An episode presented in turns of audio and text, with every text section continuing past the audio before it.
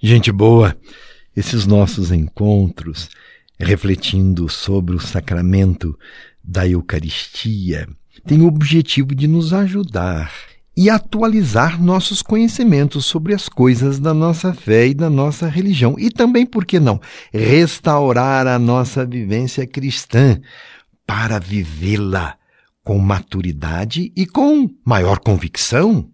A maravilha da Eucaristia, a maravilha do banquete eucarístico é um convite para que ampliemos o nosso olhar.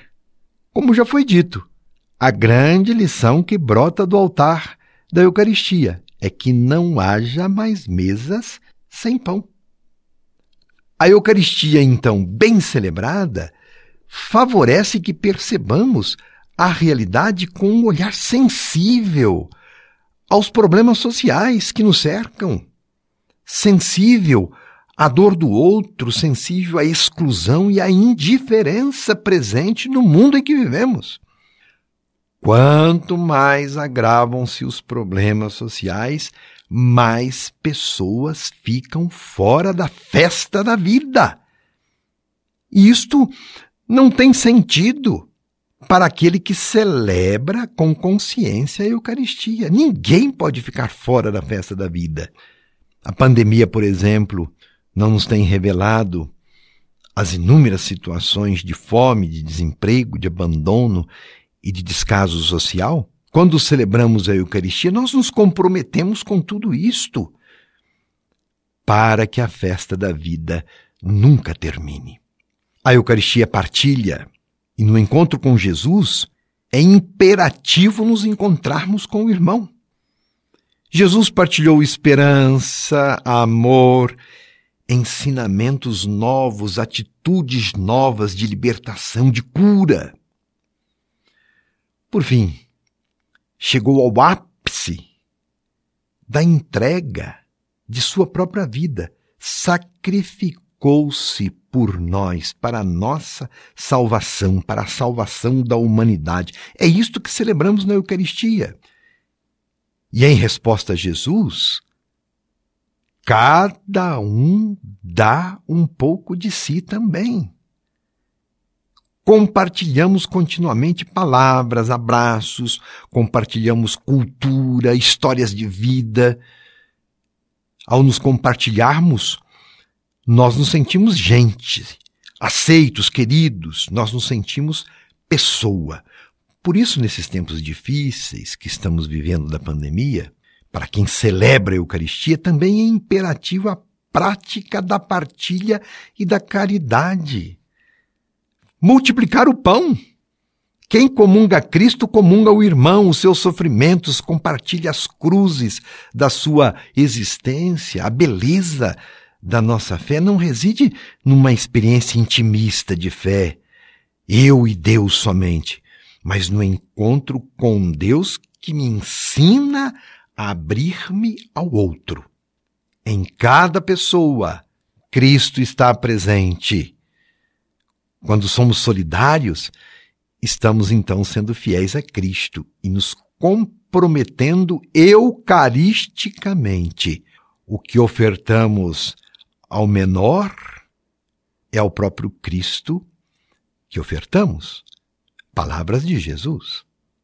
A partilha na caridade nos fortalece a partilha na caridade dá visibilidade à imagem e semelhança de Deus que somos. E você, já havia pensado que a Eucaristia comporta tantas exigências para a vivência da fé? É para isso que nós estamos fazendo esses programas. A Eucaristia não é um rito destituído de compromisso. Se não atentamos para essas exigências, perdemos o sentido real do banquete eucarístico. Conseguiremos viver a Eucaristia com banquete espiritual se não excluirmos da festa da vida os mais sofridos, injustiçados, os deserdados desta terra. Tenhamos como exemplo o lava-pés, que aconteceu na quinta-feira santa, na quinta-feira derradeira da vida de Jesus entre nós. Depois ele reuniu os seus e fez a Eucaristia. Jesus lava os pés dos discípulos, naquela época, uma atitude reservada somente aos escravos. O que Jesus quis nos ensinar, então, antes de partilhar o pão e dizer que o pão era o seu corpo e o vinho, que o vinho é agora o seu sangue, Jesus se faz escravo, quer dizer, servo de todos. Torna-se servidor dos servos. E ele diz: Vós me chamais de mestre e senhor e dizeis bem, porque de fato eu sou. Portanto, se eu sou mestre e senhor e vos lavo os pés, também deveis lavar-vos os pés uns dos outros. Deixo-vos o exemplo, para que, como eu vos fiz, também vós o façais. Quer lição maior do que essa? Ser capaz de dar a própria vida. Este foi o ato derradeiro de Jesus, ensinando os discípulos sobre o amor e o serviço. Por isso, volto a afirmar: a Eucaristia nos compromete com Deus. A Eucaristia nos compromete com o irmão. Sejamos, portanto, celebrantes da Eucaristia. Conforme aquele retrato da primeira comunidade cristã, como cantamos no ofertório da missa, os cristãos tinham tudo em comum, dividiam seus bens com alegria, e ninguém dá nada, meu irmão, minha irmã, se antes não tiver dado o coração. E Deus espera que os dons de cada um se repartam com amor no dia a dia. E continuaremos a aprofundar sobre este sacramento. E se a pandemia tem nos revelado a face da exclusão social do nosso país, ela também tem afetado a vivência da nossa fé, da real espiritualidade do cristão.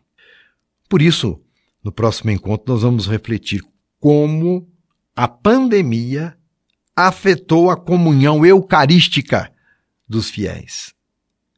Não foi simplesmente o fato de não podermos comungar na igreja. Mais propriamente não é isto.